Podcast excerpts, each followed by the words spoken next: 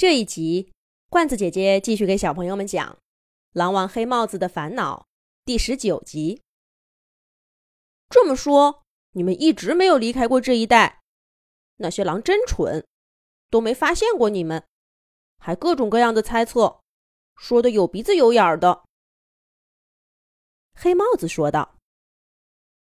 弯月梅摇摇头说：“他们并没说错，我们俩是走了。”家族的领地早就被瓜分的差不多了，我们要是留下，准会有人多心，非找麻烦不可。我们终究是冷月军的后代，就算再弱小，也没有人愿意轻视。弯月梅说这话的时候，眉毛挑了挑，一脸的清高和骄傲，仿佛那个传奇家族每一位狼王的事迹。都在为他的自信心增辉呢。可你还不是东躲西藏，远走他乡了？黑帽子自以为知道真相，没忍住脱口而出。弯月梅也不生气，一本正经的回答说：“你又知道些什么呢？做一只孤狼，我当然不怕什么。可我最重要的任务是照顾好阿辉。”这是妈妈托付给我的最后一件事，我答应了她，努力做到，带阿辉离开这个是非之地。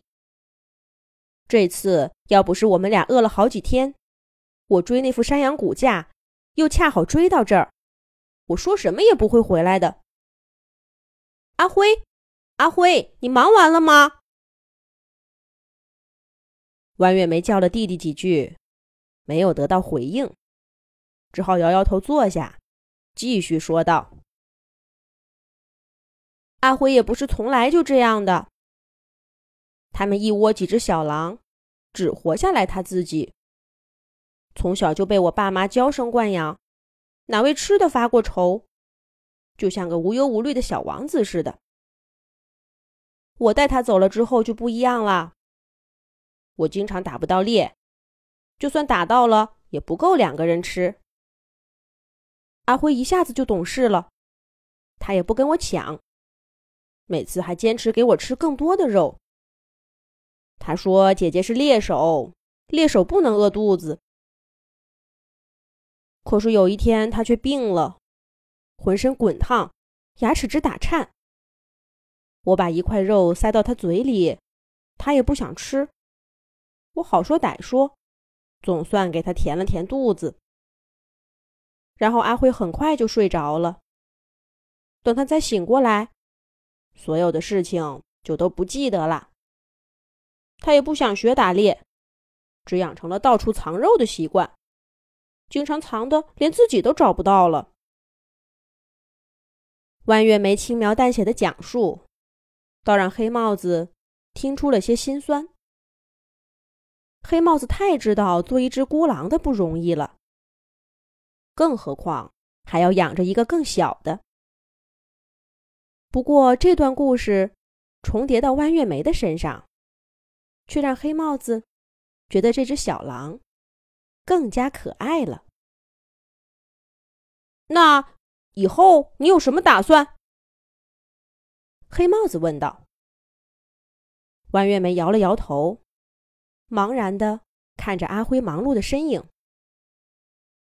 他是在想祖上的辉煌吗？还是想阿辉什么时候能好起来？管他呢！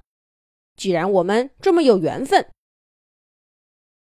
要不要不咱们一起合作吧？咱们俩建一个属于我们的狼群。黑帽子看着弯月梅，殷切的问道。见弯月梅不回答，他又加上了一句。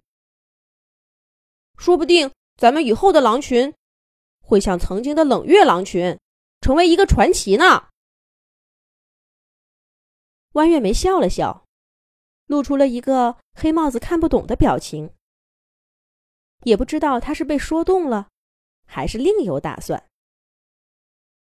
黑帽子又等了一会儿，只听弯月梅说道：“好啊，我也没兴趣加入别的狼群。”就跟你一起建一个新狼群。不过要带上阿辉，不然我就只好拒绝你了。那当然了，阿辉以后是咱们的专业储藏师。姐姐，黑帽子哥哥，我把肉都藏好了。你们在说什么呢？我们在说阿辉最棒了。